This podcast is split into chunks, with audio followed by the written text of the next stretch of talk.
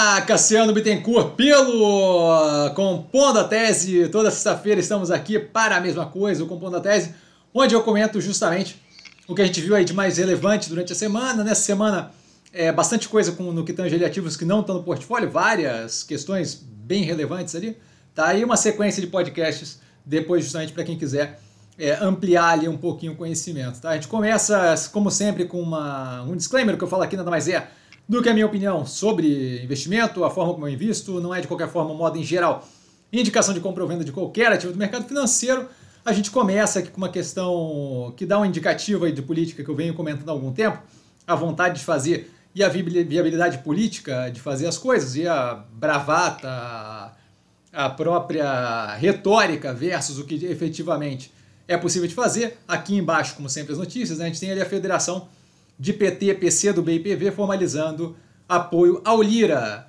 Então, assim, é, volta a reforçar. Quem quer rir tem que fazer rir. Estão tanto o PT quanto o PL do Bolsonaro juntos no apoio à Lira ao comando da Câmara. Tá? E diga de passagem, a gente teve uma votação no, no Conselho é, Misto, se não me engano, do orçamento, onde ninguém do PT foi, foi votou, teve a coragem, a moral, sei lá, a, a consistência ideológica de votar contra o orçamento secreto. Então, assim, daí a gente vê o que, que é a diferença entre o, o que eu falo para as câmeras, a bravata que eu faço e o que efetivamente vai ser feito no governo, tá? Só para deixar isso claro, acho que essa daí foi uma que a gente já estava aguardando há algum tempo, mas não deixa de ser aí o reforço daquilo tudo, de que a bravata é uma coisa, o que faz-se efetivamente é outra.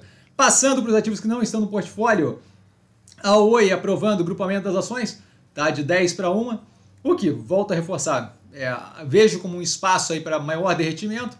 Tá? A IRB começando aquele. É, propondo isso, né? De 30 para uma ações, tá? nesse mesmo movimento de ativo há algum tempo abaixo de um real. É bem mais rápido do que o caso da Oi, mas ainda assim nesse direcionamento que deve não só é, abrir um espaço para derretimento maior, mas também é, causar ainda mais diluição quando ela vier a ter, vamos chamar de si, vai, mas se ela, se ela vier a ter é, necessidade de maior captação, tá, através de um novo follow-on, volta a reforçar cada vez mais problemático a situação aqui, tá? É, dando continuidade a Paranapanema pedindo recuperação judicial, a gente comentou isso acho que uma semana atrás, de que ela não sabia o que estava acontecendo,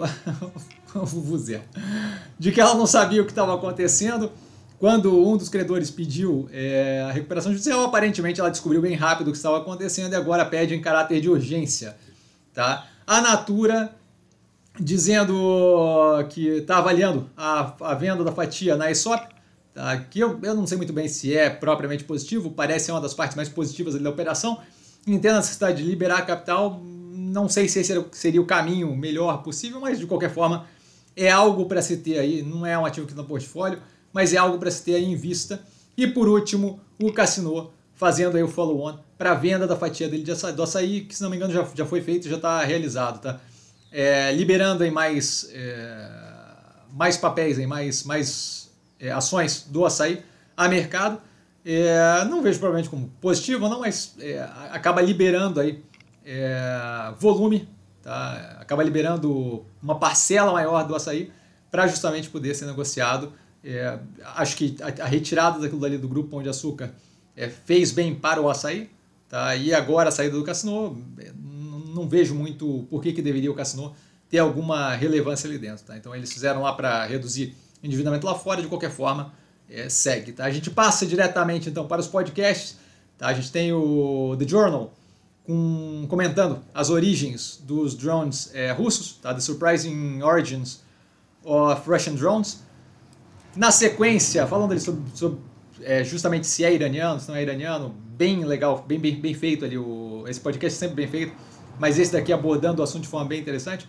O The Journal novamente falando sobre uh, os protestos na China, tá? E aí aqui é um ponto de vista bem interessante de como é que está acontecendo aquelas coisas, dá uma ideia bem próxima, dado que eles têm é, correspondente lá, e logo na sequência o The Daily com, mesmo, com a mesma coisa, uma visão um pouco diferente, mas também falando dos protestos da China. The Daily do New York Times. Então, assim, dando mais um aprofundamento para quem quiser conhecer melhor a situação, como está lá. Tá? Na sequência, mais um The Daily, tá falando sobre a Landmark January 6 Verdict, que é justamente a condenação do líder ali do Oath Keepers que é aquele grupo, a milícia americana envolvida com white supremacists, com supremacia branca e por aí vai. Tá? Então, assim, de, de, eles chamam de nacionalistas americanos, mas bem nazi a, a vibe.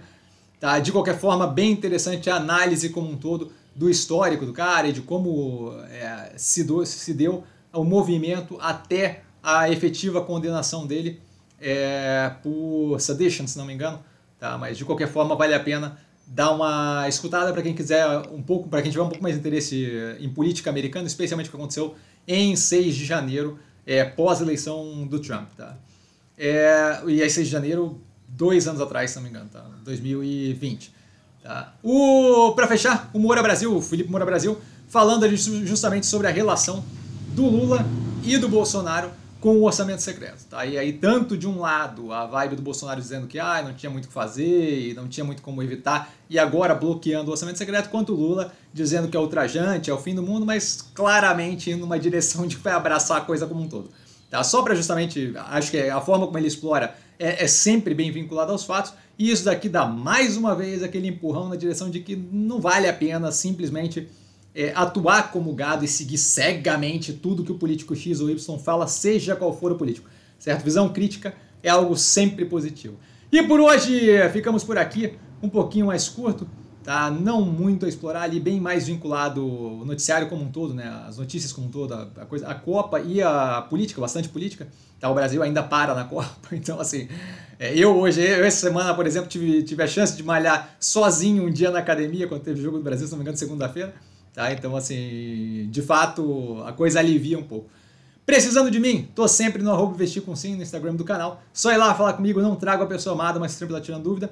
Tá? E vale lembrar que quem aprende a essa bolsa opera como mero detalhe. Um grande beijo a todo mundo e até amanhã com análise, é, movimentos da semana no domingo e por aí vai. Agora aliviando um pouquinho o ritmo, dado que a gente estava num ritmo bem forte. E eu justamente aproveito esse momento agora para pegar mais na parte conceitual do canal e aí a gente deve ter mais BEM saindo, a gente deve. É, tô, tô, tô, tô pensando aí em coisas para justamente evoluir o canal nesse, nessa intratemporada de balanços, tá? Para justamente rechear mais esse momento, não ficar só na coisa da análise contínua mesmo de resultados mais antigos, tá? Grande beijo a todo mundo, valeu galera!